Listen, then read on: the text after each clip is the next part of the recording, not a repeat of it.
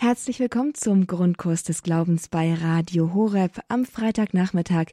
Ich bin Astrid Mooskopf. Ich freue mich, Sie hier in der Live-Sendung begrüßen zu dürfen. Und zwar freue ich mich, Sie nicht nur passiv am Radio begrüßen zu dürfen, sondern hoffentlich dann im Laufe der Sendung mit Ihrer Frage hier auf Sendung im Grundkurs des Glaubens in einer weiteren Ausgabe von Frag den Prof zur Bibel. Zu Gast ist heute wieder unser Bibelexperte Professor Marius Reiser. Er ist uns zugeschaltet aus Heidesheim am Rhein. Er ist unser Experte. Er beantwortet Ihre Fragen und ist für Sie eine Stunde lang live auf Sendung. Ich freue mich, ihn jetzt hier begrüßen zu dürfen. Ein herzlicher Gruß nach Heidesheim am Rhein. Grüß Gott, Herr Professor Reiser. Grüß Gott, Frau Mooskopf. Wir freuen uns schon sehr, Ihre Antworten hier heute hören zu dürfen. Und noch mehr freue ich mich jetzt aber, wenn Sie, liebe Zuhörer, hier jetzt erst einmal anrufen. Denn das ist die Bedingung, ohne die es nun mal leider nicht geht. Rufen Sie jetzt gerne an unter der 089 517 008 008. Dieses Format ist für Sie da. Sie können sich hier Ihre Frage zur Bibel beantworten lassen. Sie dürfen sie hier auch vielleicht versuchen, erst einmal richtig zu finden. Manchmal hat man ja auch irgendwie eine, eine leichte Unklarheit. Dann einfach mal hier ins Gespräch kommen und der Herr Professor hilft bestimmt gerne weiter, um da ein bisschen Klarheit in die Gedanken und vielleicht auch ins Bibelverständnis zu bringen oder hoffentlich ziemlich sicher ins Bibelverständnis. Noch einmal die Telefonnummer, unter der Sie ab jetzt anrufen können. Es ist die 089 517 008 008.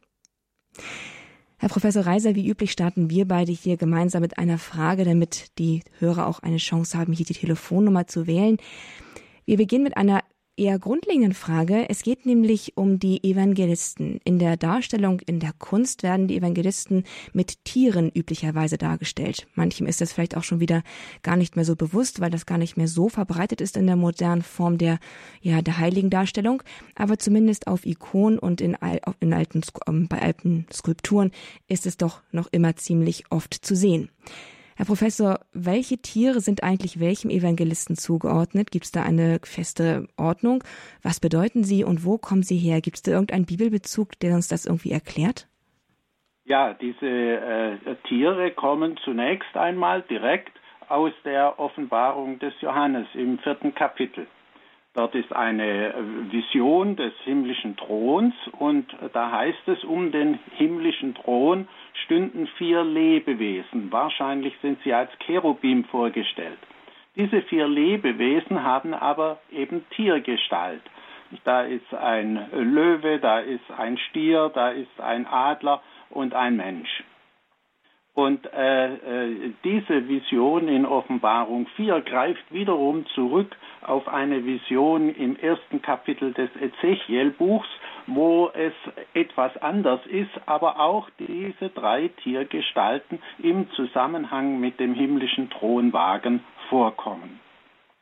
Und nun hat man schon sehr früh äh, sich, äh, kam man auf die Idee, äh, diese vier Lebewesen, die da um den himmlischen Thron sind, das könnten die vier Evangelisten sein.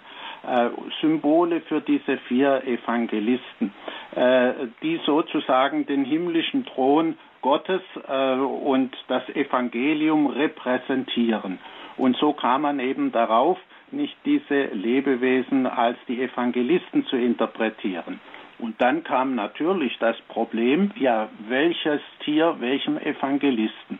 Und da war man sich im zweiten und dritten Jahrhundert gar nicht recht einig. Da gab es unterschiedliche Zuordnungen von diesen vier Tiergestalten, diesen vier äh, Tiersymbolen.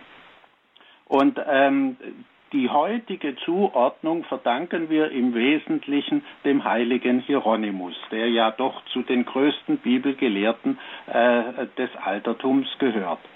Hieronymus hatte ab und zu eine glückliche Idee und äh, er suchte einen Grund, warum man äh, das eine äh, dieser Tiere jeweils zuordnet. Und er kam auf folgende Idee.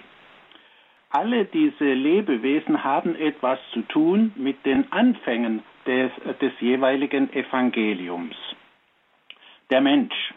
Der Mensch, sagt Matthäus, der steht für Matthäus. Warum? Womit beginnt das Matthäus-Evangelium? Ja, es beginnt mit dem Stammbaum Jesu. Und ein Stammbaum ist nun etwas typisch, ja spezifisch menschliches. Und, äh, um diese, äh, und er hebt also die Menschlichkeit Jesu durch die menschliche Abstammung hervor. Also der Mensch für Matthäus. Womit äh, beginnt das Markus-Evangelium? Nun, das Markus-Evangelium beginnt mit Johannes dem Täufer und dem großen Zitat Stimme eines Rufenden in der Wüste. Wer ist der Rufende in der Wüste? Ja, der Löwe. Also Löwe für Markus. Und äh, äh, dann haben wir den Stier für Lukas. Warum? Weil sein Evangelium mit einer Opferszene beginnt. Nicht, es beginnt ja mit Zacharias im Tempel und das typische äh, äh Opfertier im äh, Jerusalemer Tempel, übrigens auch in den heidnischen Tempeln, war der Stier. Also haben wir Lukas äh, den Stier. Ja, und dann bleibt nur noch der Adler für Johannes. Und das ist eigentlich leicht verständlich, nicht denn das Johannesevangelium beginnt mit dem Prolog. Im Anfang war das Wort und Gott war dieses Wort, nicht dieses Wort war Gott. Und äh, in wenigen gewaltigen Worten fasst ja Johannes in diesem Prolog die tiefst, das tiefste Geheimnis äh, äh, Christi und des christlichen Glaubens zusammen. Und da sagt man nun, ja, da muss man noch etwas wissen. Der Adler, von dem hat man in der Antike und bis ins Mittelalter hinein geglaubt, äh, der könne als einziges Lebewesen direkt in die Sonne schauen, ohne dass es ihm wehtut in den Augen oder dass die Augen verletzt werden.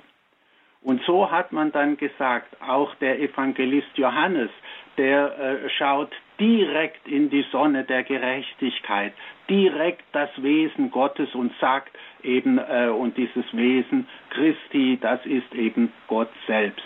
Und dieses große äh, äh, dieses große Geheimnis und diese große Grundtatsache unseres Glaubens ist nirgends so direkt und unvermischt ausgedrückt wie im Johannesevangelium und insbesondere im Prolog.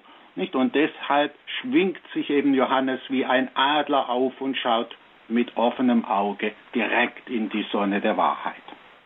Und so ist es zu diesen Zuordnungen gekommen. Und das war eine so glückliche Idee des heiligen Hieronymus, dass die sich sehr schnell durchgesetzt hat. Dann hat es aber in dem Sinne keine innerbiblischen Zusammenhänge oder Gründe, sondern es ist mehr, naja, wie soll ich sagen, irgendwie klingt es mehr so nach einer praktikablen, ja, das, das funktioniert ganz gut, aber es hat irgendwie nicht so diese Tiefe von, von sonst innerbiblischen Bezügen und Musterfi Musterfiguren, der man sie wieder erkennt, also Bezüge von Psalmen zum anderen Psalmen und der Gottesknecht. Ich weiß nicht, wie ich das beschreiben soll, aber verstehen Sie, es, ist, es, klingt, es klingt so ein bisschen, ja, sehr praktikabel. ähm, es ist eine klassische Allegorese nicht eine äh, symbolische äh, Form, äh, in der man versucht, äh, etwas festzuhalten, eben äh, von, von der Eigenart der Evangelien und dessen, worum es geht. Natürlich, äh, wir haben keine direkte direkten An Anhaltspunkt in der Bibel selbst, als die sagt, ja, das muss so, aber so etwas kann man gar nicht erwarten. Es gibt äh, großartige allegorische äh, Bezüge, die sehr hilfreich sind für das Verständnis. Und äh, ich finde, dazu gehört das auch. Ähm, schauen Sie, mein Vater hat einmal einen Löwen geschnitzt. Er hat sehr schön schnitzen können. Er hat einen Löwen geschnitzt und nach seinem Tod brachte meine Mutter mir diesen Löwen mit und hat gesagt, den stellst du der, äh, dir hin, das ist der Markus-Löwe. Denn das Markus-Evangelium ist mein Lieblingsevangelium. und da hat sie gesagt, den stellst du dir jetzt da hin und der steht hinter meinem Schreibtisch und äh, das ist mein Markus-Löwe. Also. Mit dem Adler, die ist so unglaublich passend und hilfreich. Äh, auch, auch da haben dann äh, Thomas von Aquin sagt, also es ist doch so, die Synoptiker, das sind eigentlich noch sehr realist, da ist es noch sehr realistisch dargestellt, das Menschliche und das sind eben Tiere, die auf der Erde, mit den Füßen auf der Erde sind. Aber im Johannesevangelium wird das Wesen der Dinge eben äh, unvermischt zum Ausdruck gebracht und deswegen der Adler. Das sind wirkliche Hilfen, um auch die Eigenart der Evangelien zu verstehen. Und es ist äh, sehr schön, dass Thomas eben diesen grundlegenden Unterschied zwischen der synoptischen Darstellung der Geschichte Jesu und der äh, des Johannesevangeliums auf diese Weise auch mit den Tiergestalten verbindet. Und äh, wir müssen einfach diesen großen Unterschied sehen, dass das Johannesevangelium einen ganz eigenen Charakter hat. Äh, das, wir können ruhig sagen, die synoptischen Evangelien, die schildern das Äußerliche, das Historische, das Reale viel stärker als äh, und der Evangelist Johannes, der will eben von vornherein auf das Wesentliche, das Essentielle gehen und das vermitteln. Hm. Komme ich noch mal ganz kurz auf den Punkt, den Sie vielleicht zu Beginn schon ein bisschen angedeutet hatten, und zwar nämlich auf den Bezug zur Offenbarung des Johannes. Da sind es die vier Lebewesen um den Thron Gottes herum. Welche Funktion haben sie denn überhaupt in dieser Offenbarung? Was tun die denn da überhaupt? Die tun da gar nichts. Als äh, wissen Sie, auch Gott ist ein er sitzt auf einem Thron und ein König, der auf einem Thron sitzt, hat immer noch einen Hofstaat um sich. Und die Engel sind in erster Linie Hofstaat. Und die größten äh, äh, Herren äh, des äh, Königs, die stehen dem Thron am nächsten. Das ist alles schön hierarchisch gegliedert. Und äh, so sind eben diese vier Lebewesen die höchsten äh, des Hofstaats, die höchsten Herren äh, des Hofstaats des Königs und eben in diesem Fall eben des Königs Gott. Wow, das ist natürlich was für eine Würde, die den Evangelisten da zuge, zugesprochen wird, dass sie an dieser Position stehen dürfen. Ja, Dank. sie praktisch diese Position dann einnehmen. Ja, das Wort Gottes. Denken welchen... Sie noch etwas ganz Weltliches. Äh, wenn hier irgendwo der Bürgermeister von Mainz oder irgendein hoher Politiker auftritt, der tritt nie allein auf. Das ist diese alte Tradition. Ein hoher Herr ist immer umgeben von einem Hofstaat. Und so auch Gott. Danke, Herr Professor Reiser, für diese einführende und wirklich auch vertiefende Beantwortung der Frage nach den Tieren, die den Evangelisten zugeordnet sind, die uns auch helfen kann, dass wir das Wesen der Evangelien tiefer verstehen. Herzlichen Dank.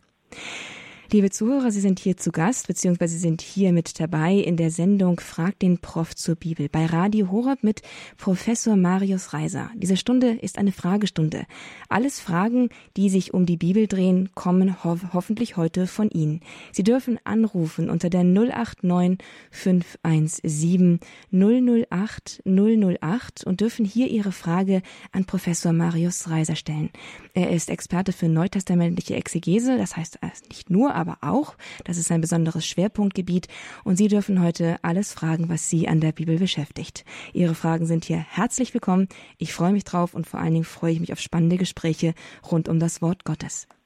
Als erstes hat Frau Ingrid Kranich hier angerufen. Sie lebt in Bonn. Grüß Gott, Frau Kranich. Wie ist Ihre Frage an Professor Reiser? Meine Frage ist folgende eine jo Joyce Meyer aus Amerika, die sehr sich mit der Bibel beschäftigt und auch Vorträge hält, die behauptet, dass die Israeliten, die 40 Jahre in der Wüste umhergewandert sind, dieses in elf Tagen geschafft haben könnten. Was ist denn da wahr dran?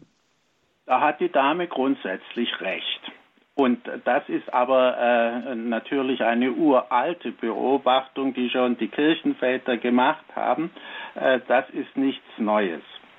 Äh, und äh, es ist ganz offenkundig, dass es sich bei diesen 40 äh, ähm, äh, Jahren um eine symbolische Zahl handelt.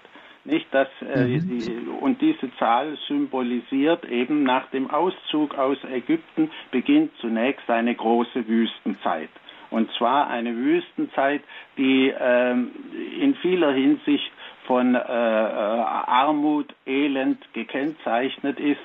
Denn äh, so ein Volk, das auswandert und nur das mitnehmen kann, was eben die Lasttiere tragen können, äh, das ist elend dran.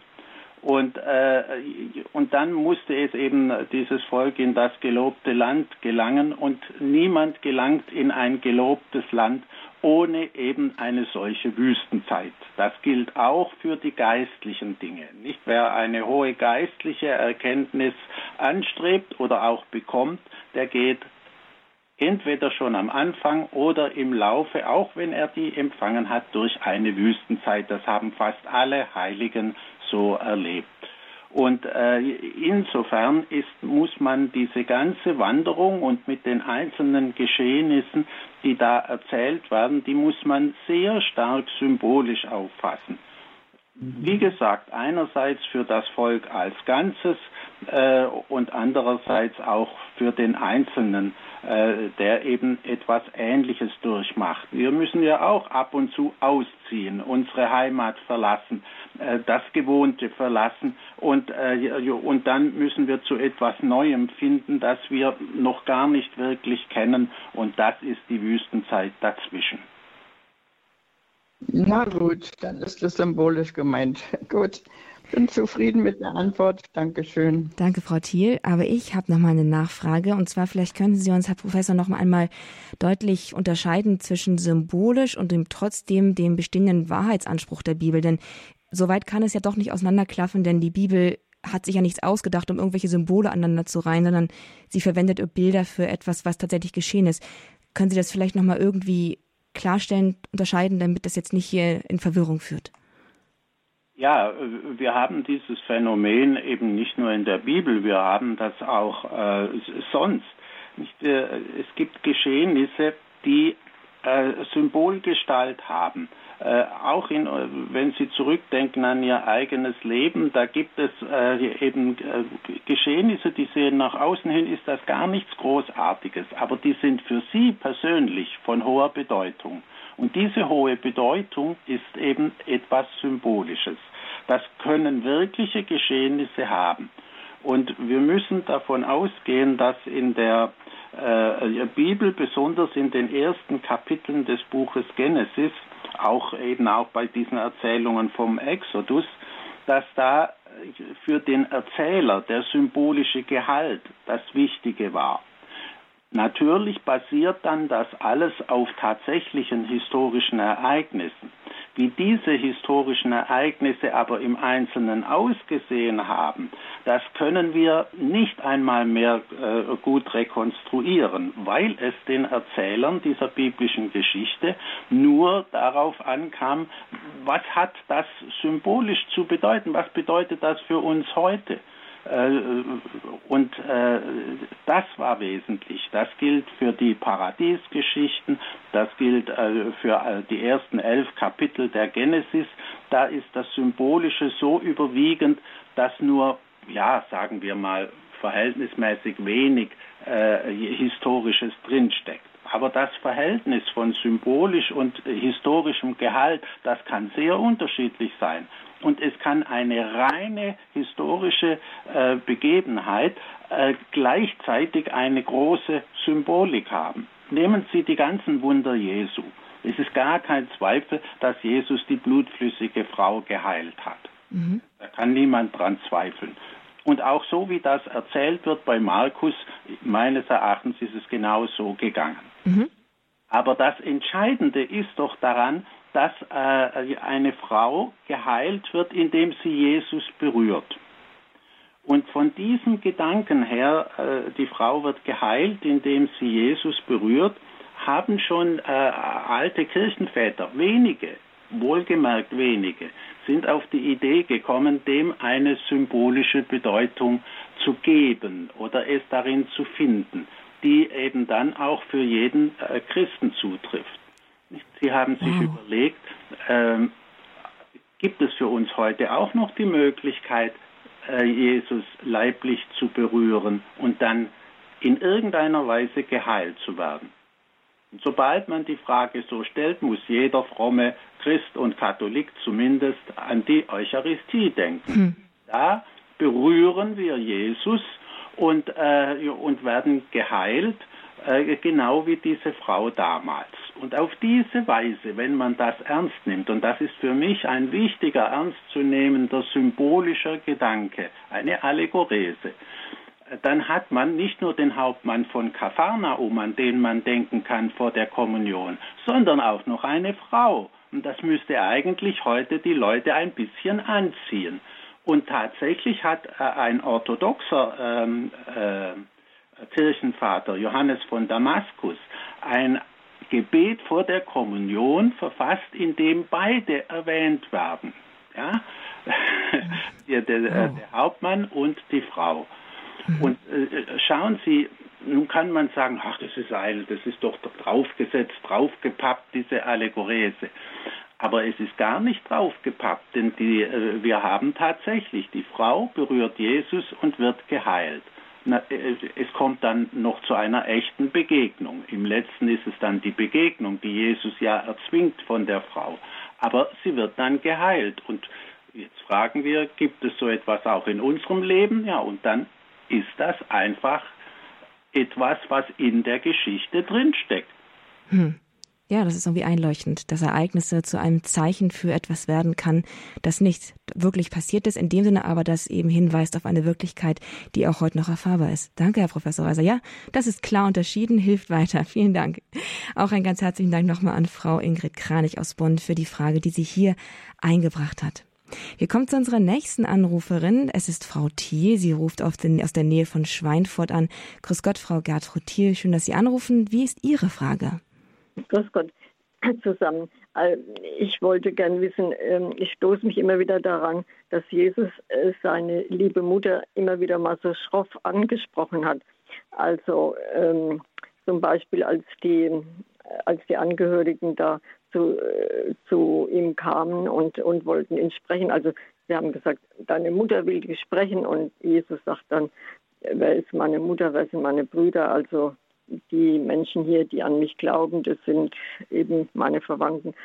Und es ist doch sehr, äh, ja, für die Mutter sehr abwertend. Ja, also die, die Mutter Maria war ja nicht nur äh, die, die, Mutter, sondern sie ist ja äh, Jesus auch geistlich gefolgt. Und, oder unterm Kreuz hat er sie auch Frau genannt und nicht Mutter. Also ich, äh, damit komme ich immer nicht so klar. Also das klingt für mich sehr, sehr schroff, sehr abweisend. Äh, da denken Sie äh, sehr menschlich und Sie denken auch von heutigen äh, Gesichtspunkten und Verhältnissen aus. Da müssen Sie versuchen, sich ein wenig in die ähm, sozialen und gesellschaftlichen Verhältnisse der Zeit Jesu damals im ersten Jahrhundert zurückzuversetzen. Es ist ja tatsächlich, wie Sie richtig beobachten, das ist durchgehend so. Äh, auch in, äh, in Kana äh, sagt er zur Frau, was habe ich mit dir zu schaffen? Lass mich in Ruhe, kann, könnte man ruhig übersetzen. Das ist ja ganz schrecklich schroff. Äh, und da hat er doch gar keinen Grund dazu. Das ist jetzt so, denken wir, menschlich. Aber Sie müssen anders äh, äh, etwas berücksichtigen. Schauen Sie, in der Antike war es so, dass Männer und Frauen streng getrennt waren. Auch die Hochzeit von Kana müssen Sie sich so vorstellen, die Frauen tun mit der Braut feiern und die Männer äh, mit dem Bräutigam. Und nun sind die Männer unter sich und dann kommt eine Frau, das mag die Mutter oder wer immer sein, hinüber de, äh, zu den Männern und möchte etwas von ihrem Sohn. Der Sohn ist der Vormund seiner Mutter, wenn der Vater gestorben ist. Der älteste Sohn ist dann der Vormund. Und hätte Jesus nun äh, gesagt, naja, äh, Mama, ich mach's gleich dann wäre er vollständig unten durch gewesen bei allen Männern äh, in der Gesellschaft. So etwas geht nicht in der äh, antiken Etikette. Das geht einfach nicht. Aha. Und äh, bei der anderen Szene nicht, wo, wo, wo sie, äh, ja, er will, äh, deine Mutter will dich sprechen und deine Brüder. Da müssen Sie noch bedenken, die Mutter und die Brüder halten Jesus für verrückt und deswegen wollen sie ihn nach Hause holen. Ja, das, das hat nur der Evangelist Markus gewagt äh, zu sagen. Ja? Das haben Matthäus und Lukas hm, übergangen. Und, äh, und Jesus sagt jetzt als Antwort, wer sind meine Brüder, wer sind meine Schwestern äh, und wer ist meine Mutter? Und das und dann weist er auf die, die um ihn sitzen und er sagt diejenigen, die den Willen Gottes hören und tun. Ja. Und das ist ja auch richtig.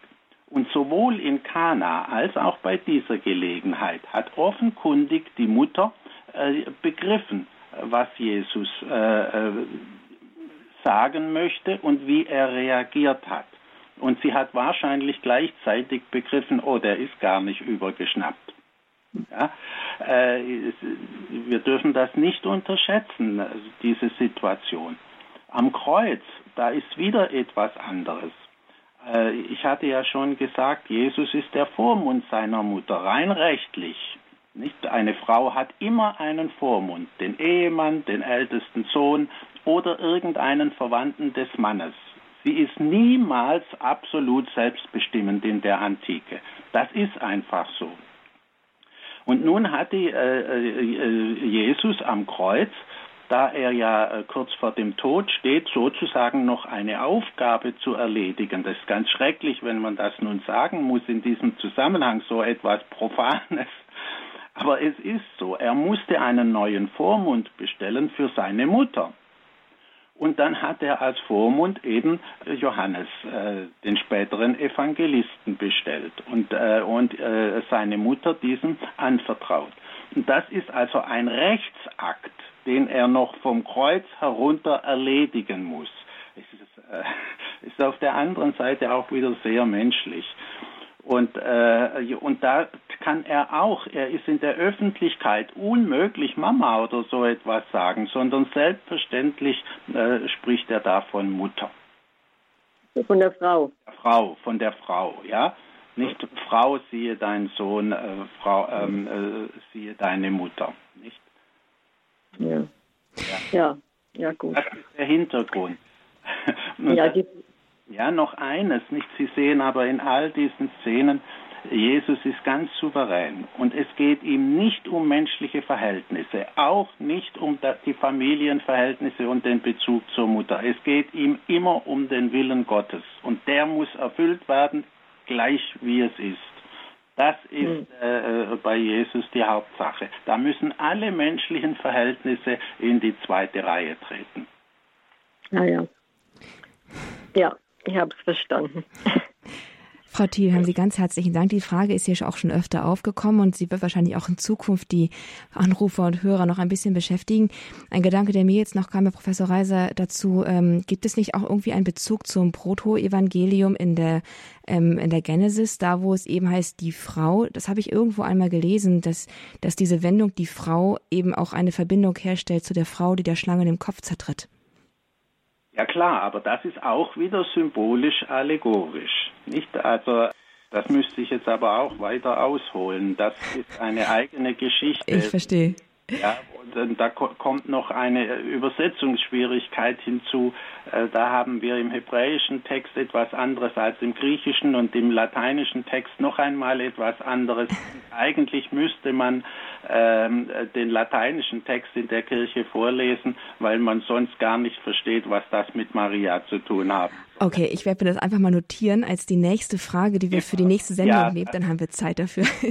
Weil jetzt sind noch einige Hörer hier dabei, die jetzt gerne auch eine Frage stellen möchten. Und da ist jetzt Frau Veronika Handke. Sie ruft aus Heroldsbach an. Herzlich willkommen, Frau Handke. Welche Frage haben Sie an den Professor? Grüß Gott. Grüß Gott, Herr Dr. Reiser. Professor. Ähm, Professor, äh, Dr. Professor Reiser. Ähm, ich habe eine Frage. Es kann sein, dass es eine blöde Frage ist.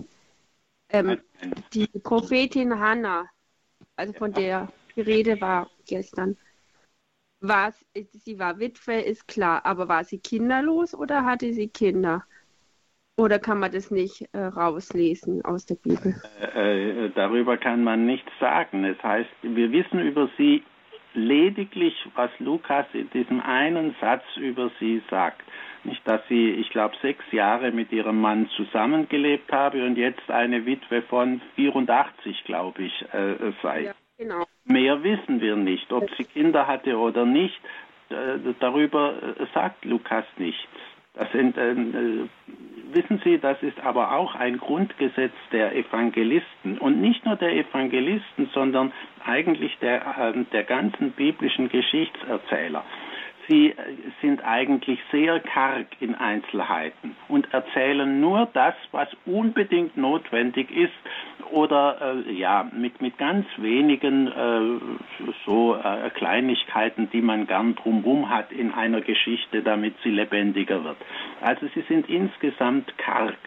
Und so ist das auch hier. Nicht? Äh, das Wesentliche ist, dass sie eigentlich ähm, nach dem Tod ihres Mannes äh, Jahrzehnte im Tempel verbracht hat und auf diese Weise eine große, fromme und auch geistliche Frau war, der man äh, auch eine gewisse prophetische Gabe zuschreiben kann. Ja? Das ist mhm. wesentlich. Das andere ist unwesentlich weil irgendjemand hat gesagt, äh, sie wäre kinderlos gewesen und gestern kam dann das mit den Kisi Kids in, in der Kindersendung, wo sie dann Kinder gehabt hätte. Deswegen habe ich gefragt. Darüber okay, können wir gar nichts sagen, äh, äh weil eben der Evangelist darüber nichts sagt. Es gehört wahrscheinlich ein bisschen dann zu der modernen Legendenbildung drumherum. Okay. Vergelt's Gott für Ihren Dienst. Ich höre Ihre Ausführungen immer sehr gerne. Und zufälligerweise kann ich es hören, weil normalerweise arbeite ich ja am Freitag um die Zeit.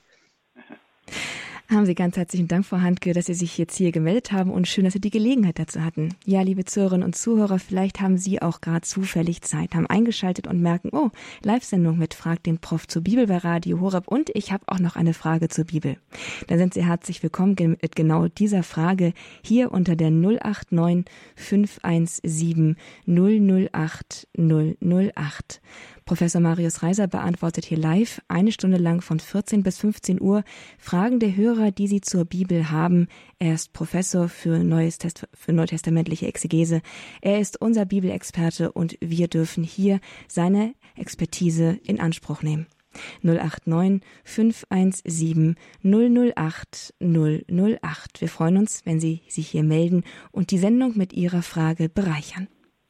Aus Erlangen hat jetzt Herr Raphael Meyer angerufen. Grüß Gott, Herr Meyer. Auch Sie haben eine Frage an den Professor zur Bibel. Ja, meine Frage ist äh, zwei Fragen, äh, die das gleiche ist, nämlich die Seligpreisungen. Es heißt ja äh, einmal äh, selig die Trauernden, denn sie werden getröstet werden. Und das andere ist auch in, in, in, der, in, den, der, in der Bergpredigt, bittet und ihr werdet empfangen. Äh, da ist meiner Seelsorge, ich bin ehrenamtlicher Seelsorger und äh, das ist etwas, was mir immer wieder kommt, wie soll ich damit umgehen, weil ich äh, treffe immer wieder Menschen, äh, treffe auch Menschen, die das also nicht erleben.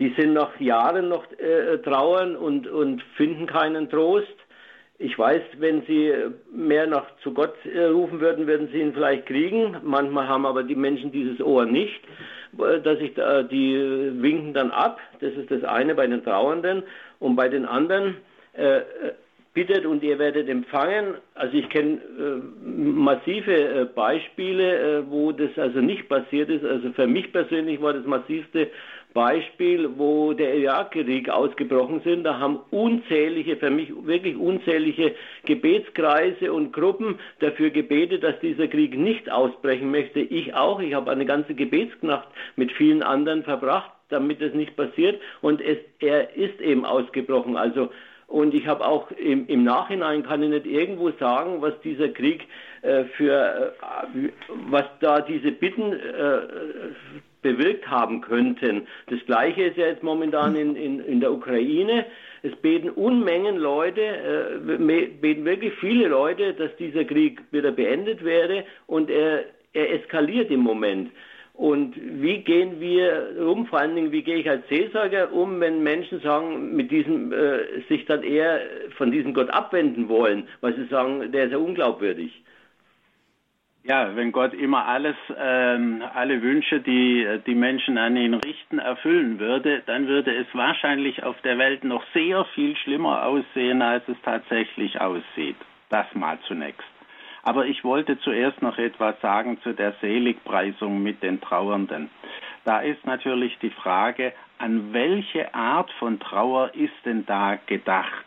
Äh, und ähm, es gibt eine alte Kirchenväterauslegung, die sagt, äh, die Trauernden, das sind hier nicht die Trauernden, die zum Beispiel einen Angehörigen äh, verloren haben oder so etwas, sondern das sind diejenigen, die trauern über das Elend und die Sündigkeit der Welt. Äh, und dass die Welt eben alles tut, nur noch, nur nicht sich an Gott halten. Äh, und das scheint mir zunächst einmal ein hilfreicher Gedanke zum Verständnis zu sein. Bittet und ihr werdet empfangen, nicht klopft an und es wird euch an, äh, aufgetan. Wenn wir Gott bitten, dann werden wir immer etwas erhalten, aber nicht unbedingt das, was wir direkt gewollt haben wenn wir, äh, wenn unsere Bitten nicht erhört werden oder ganz anders erhört werden, als wir äh, das gedacht haben, dann äh, hat Gott wahrscheinlich erkannt, dass es für uns besser ist, wenn er die Bitte nicht erhört. Wir bitten ja vielleicht auch um etwas, was uns gar nicht gut täte. Äh, also ich bin der Meinung, dass alle unsere Bitten erhört werden, nur nicht immer nach dem, wie wir es denken. Gott denkt, der, der Mensch denkt und Gott lenkt. Das gilt auch hier. Wobei das, wenn ich da kurz einklingen darf, ein bisschen schwierig ist, denn ich denke, dass gerade auch selig die Friedfertigen und der Friede, der Friedensfürst und dann das Gebet um den Frieden da hat der Herr, Herr Meier schon ein wenig recht, wenn, wo die Frage ist, wo gehen Gebete um den Frieden hin, wenn sie denn nicht, nicht erfüllt werden? Ja, schauen Sie, das Gebet ist nicht ein billiges Mittel, um äh, großes Elend zu beseitigen. Wenn man einen Krieg dadurch wegbringen, äh, wegkriegen könnte, dass man ein paar tausend Menschen beten lässt und das immer funktionieren würde, dann wäre Gott nicht mehr Gott sondern nur noch ein Automat, der eben äh, die Wünsche, wenn sie entsprechend kräftig äh, an ihn gerichtet werden, erfüllt. Das ist aber ungefähr das Gottesbild, das die alten Griechen und Römer gehabt haben. Nicht, oh, wir, wir opfern mal eine Hekatombe, dann muss der Gott das machen, was ich will. Ja, also äh, das ist aber nicht der christliche Gott. Ja. Und äh, wir sind immer ein wenig in der Versuchung, das Elend und die, äh, die furchtbaren Katastrophen, die wir selber, die die Menschen selber verursachen, dass wir dann, wenn, nachdem wir äh, das angerichtet haben, äh, sagen, ach lieber Gott, mach's doch wieder gut. Also das ist keine rechte Art. Mhm. Und das Beten für den Frieden auch in der Ukraine tue ich ja auch jeden Tag. Selbstverständlich tue ich das. Aber äh, ich habe den Krieg nicht verursacht und äh, ich kann jetzt nur äh, Gott bitten und Gott wird dann schon das Richtige machen. Und er wird auch mit meinem Gebet etwas anfangen, da bin ich überzeugt.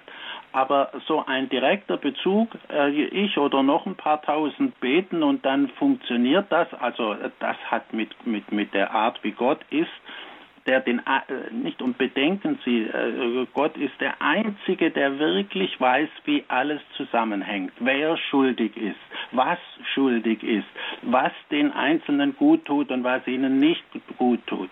Und äh, also so hat man ja immer gesagt, ja, wie kann Gott Auschwitz zulassen? Ja, wie kann der irgendeinen Krieg zu, äh, zulassen? Die Kriege haben alle wir selber gemacht, nicht der liebe Gott. Hm. Ja ja, das mit dem Gottesbild, dass sie da, dass da irgendwie greift, das ist irgendwie einleuchtend. Herr Meier, ist das auch für Sie eine, eine Antwort, mit der Sie so. Ja, man, die kenne ich ja, die Antwort, die ist ja nicht neu für mich. Okay, hat sie aber jetzt in der Form, wie sie Ihnen jetzt nahegebracht wurde, Ihnen jetzt weitergeholfen? Äh, trotzdem ist, äh, ist die Gefahr hin, äh, wenn ich da, wenn ich gar nicht keine Auswirkungen kenne, also ich, das, ich persönlich komme relativ gut damit noch zurecht. Also, aber ich, ich habe ja auch äh, Leute in der Seelsorge und die kommen dann nicht damit zurecht. Und, und da ist mir das schon etwas schwierig, jetzt das, damit umzugehen. Das ist meine Frage gewesen. Ja, da kann ich Sie gut verstehen, aber es hilft alles nichts. Gott ist Gott und wir sind Menschen und, äh, und wir äh, bitten Gott und in irgendeiner Weise wird Gott unsere Bitten erhören. Mehr kann kein Mensch äh, sagen und erwarten. Und äh, wenn er etwas anderes erwartet, dann hat er ein falsches Gottesbild. Ja, Herr Mayer, können Sie denn damit jetzt leben und vielleicht ist da auch etwas drin für Sie, mit dem Sie jetzt ja. weitergehen können und wo auch dann etwas herauskommt, was Sie dann auch wirklich auch in dem Gedanken und für andere weiterträgt? Ja, danke. Ich danke Ihnen für die Frage. Schön, dass Sie angerufen haben. Ein Gruß nach Erlangen und eine herzliche Einladung an alle, die jetzt am Radiogerät hier mit dabei sind und gespannt den Schilderungen von Herrn Professor Marius Reiser folgen. Hier geht's um Ihre Fragen zur Bibel, liebe Zuhörerinnen und Zuhörer. Und wenn auch Sie eine haben, die diese Gesprächsrunde hier bereichert, dann rufen Sie gerne an. Unter der 089 517 008 008 haben wir hier bei Radio Horeb einmal im Monat eine Runde zur Bibel. Fragt den Prof zur Bibel im Grundkurs des Glaubens und Sie bestimmen das Programm, das heißt, Sie bestimmen die, die Inhalte mit Ihrer Frage zur Bibel. 089 517 008 008. Ich freue mich jetzt, unsere nächste Anruferin hier begrüßen zu dürfen. Sie möchte gerne anonym bleiben, ruft aus dem Raum Deggendorf an. Grüß Gott, hallo. Ja, grüß Gott, Herr Professor Reiser. Ich habe eine Frage und zwar, wer ist Melchisedek? Ich höre äh, öfters erwähnt an hohen Feiertagen wie Weihnachten, wird er erwähnt in der Heiligen Messe. Äh, er ist wohl kein Engel, kein heiliger hoher Priester, habe ich gehört. Mir ist vor Jahren mal ein Büchlein in die Hände gekommen. Äh, leider weiß ich inhaltlich nicht mehr so viel. Da war vorne wie eine Sonne, eine leuchtende Sonne, eine Kreisscheibe mit einem sehr leuchtenden Gesicht drauf. Und das Buch hat geheißen Melchisedek. Und soweit ich mich erinnern kann, hat es geheißen, an Weihnachten, also um eine besondere Zeit, erleuchtet auch Melchisedek die Erde mit einem wunderbaren beschenkten Licht. Ähm, ich frage mich immer, warum man, in, warum man Melchisedek so nicht hört, nur immer mal so dazwischen und nicht so richtig eine Erläuterung. Vielleicht könnten Sie mir was dazu sagen. Danke. Ja, ähm, Melchisedek wird im Alten Testament nur an zwei Stellen erwähnt, nämlich in Genesis 14, wo Abraham nach dem Sieg über die vier Stadtkönige äh, in der Nähe von Salem vorbeikommt. Das wird mit Jerusalem identifiziert und da heißt es, da sei der Priester Melchisedek zu ihm herausgekommen und hätte ihm Geschenke gebracht und äh, ihn gesegnet. Und dann kommt der Melchisedek noch einmal vor in Psalm 110. Und dieser Psalm 110 ist nun einer der wichtigsten Psalmen für die christliche Kirche geworden und äh, immer gewesen, schon im Neuen Testament. Das ist der am meisten zitierte Psalm im Neuen Testament vor allem wegen dem ersten Vers, äh, nicht der Herr sprach zu meinem Herrn, setze dich zu meiner Rechten. Äh, und da ist die große Frage, wer kann sich denn zur Rechten Gottes auf seinen Thron setzen? Und da antwortet das Christentum meines Erachtens völlig zu Recht, nur der Menschensohn, der Sohn Gottes selbst kann neben Gott Platz nehmen und ja. bestätigt somit die Christologie.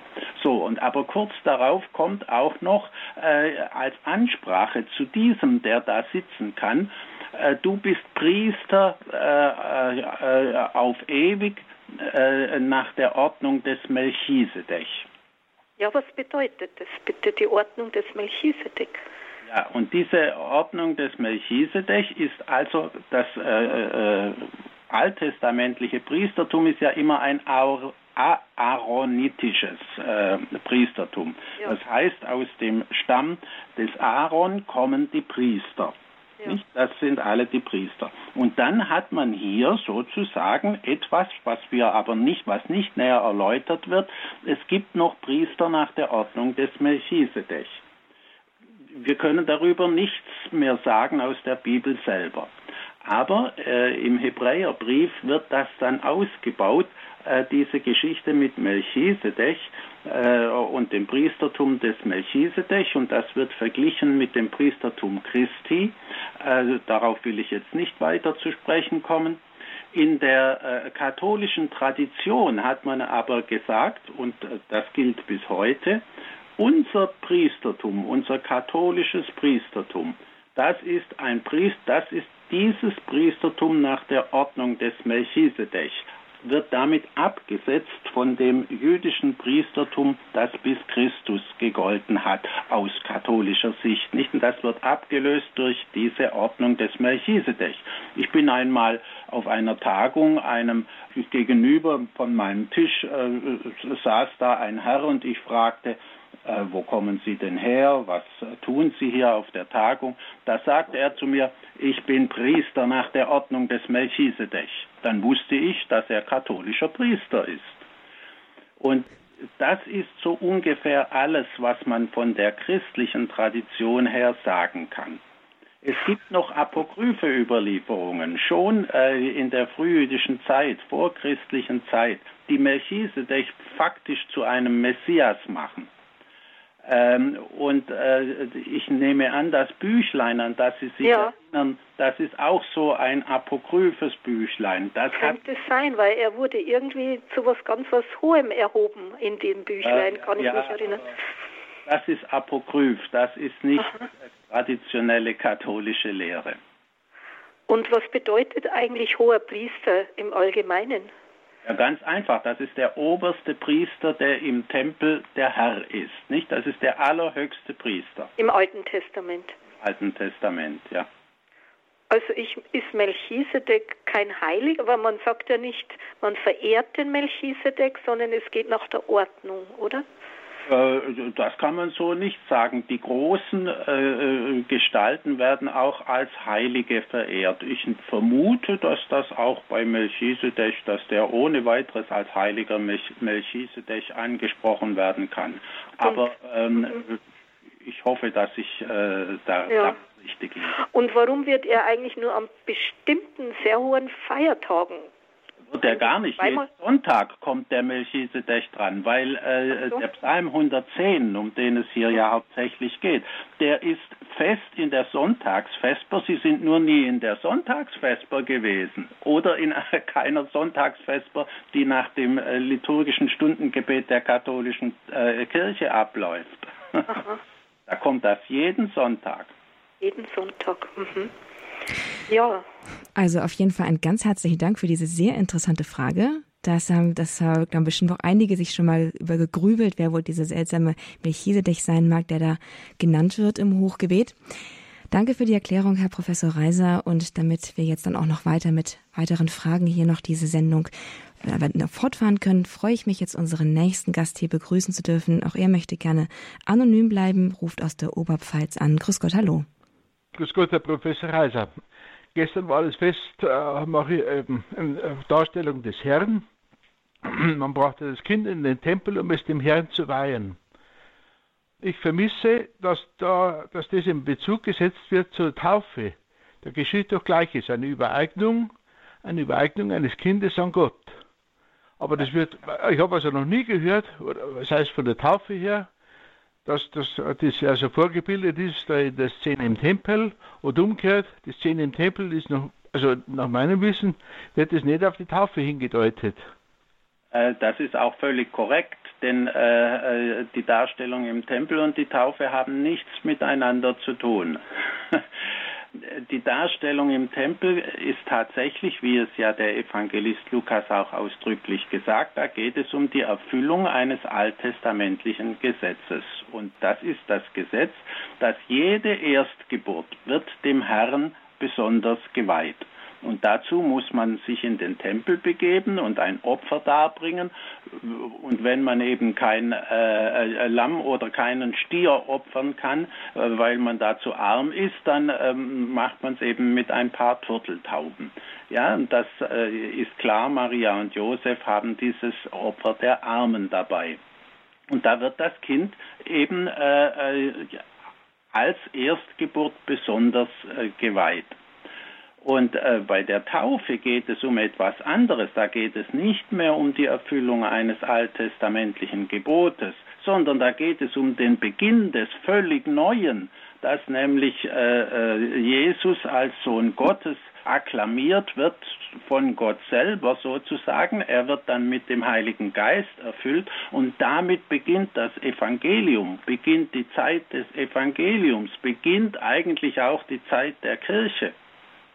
Und das ist etwas ganz Neues. Nicht?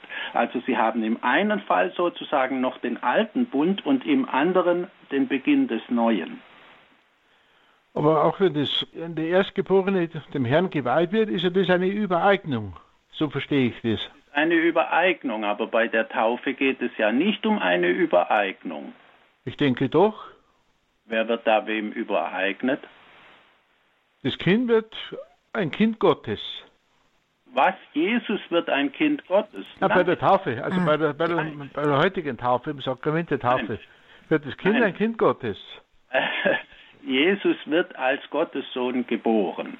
Das ja, ist überhaupt ja, kein Zweifel, ja. nicht? Das ist die Jungfrauengeburt.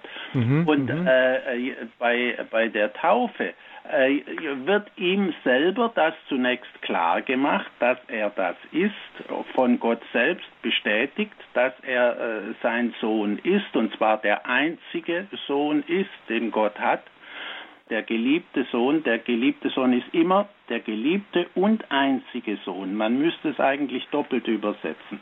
Mhm. Und äh, das ist etwas ganz anderes als eine Übereignung.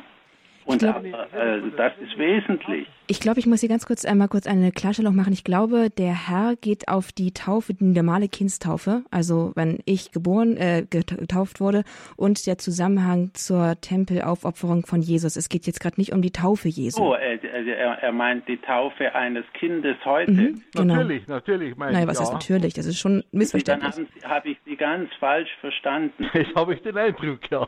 Ganz falsch mhm. verstanden. so etwas kann passieren. Mhm. ja, einen Bezug zur Taufe eines katholischen Kindes. Ja, das kann man machen, als allegorischen Bezug wohlgemerkt. Als allegorischen Bezug kann man das machen. Nicht das Kind äh, äh bei der Taufe in der Kirche wird Gott übereignet und anempfohlen und bekommt einen Namen und äh, ja, das, das würde ich jetzt akzeptieren als einen allegorischen, symbolischen Gedanken. Aber von dem Gedanken, den Sie gerade von der Taufe Jesu aufgemacht haben, ist es eigentlich überhaupt nicht passend, weil der Mensch wird doch auch, auch ich wurde in der Taufe, bin ich gestorben und neu geboren. Und ich bin nicht Gott übereignet worden, sondern ein neu, etwas Neues hat begonnen. Das ist was anderes. Oder? Ja, es ist jetzt die, die es, es, ist natürlich nicht die ganze Tauftheologie, die man mit diesem symbolischen Bezug äh, durchaus herstellen kann. Die, äh, die ganze Tauftheologie meint natürlich noch viel mehr. Nicht also in, im christlichen Sinn bedeutet eben die Taufe die, den Untergang des alten Menschen und die Geburt des Neuen. Äh, was grundsätzlich natürlich nur bei einem erwachsenen, äh, älteren Menschen möglich ist. Aber äh, das ist nun eben der Punkt nicht. In, in den, Im ersten Jahrhundert waren alle bekehrten Erwachsene und mussten deswegen diese Neugeburt machen.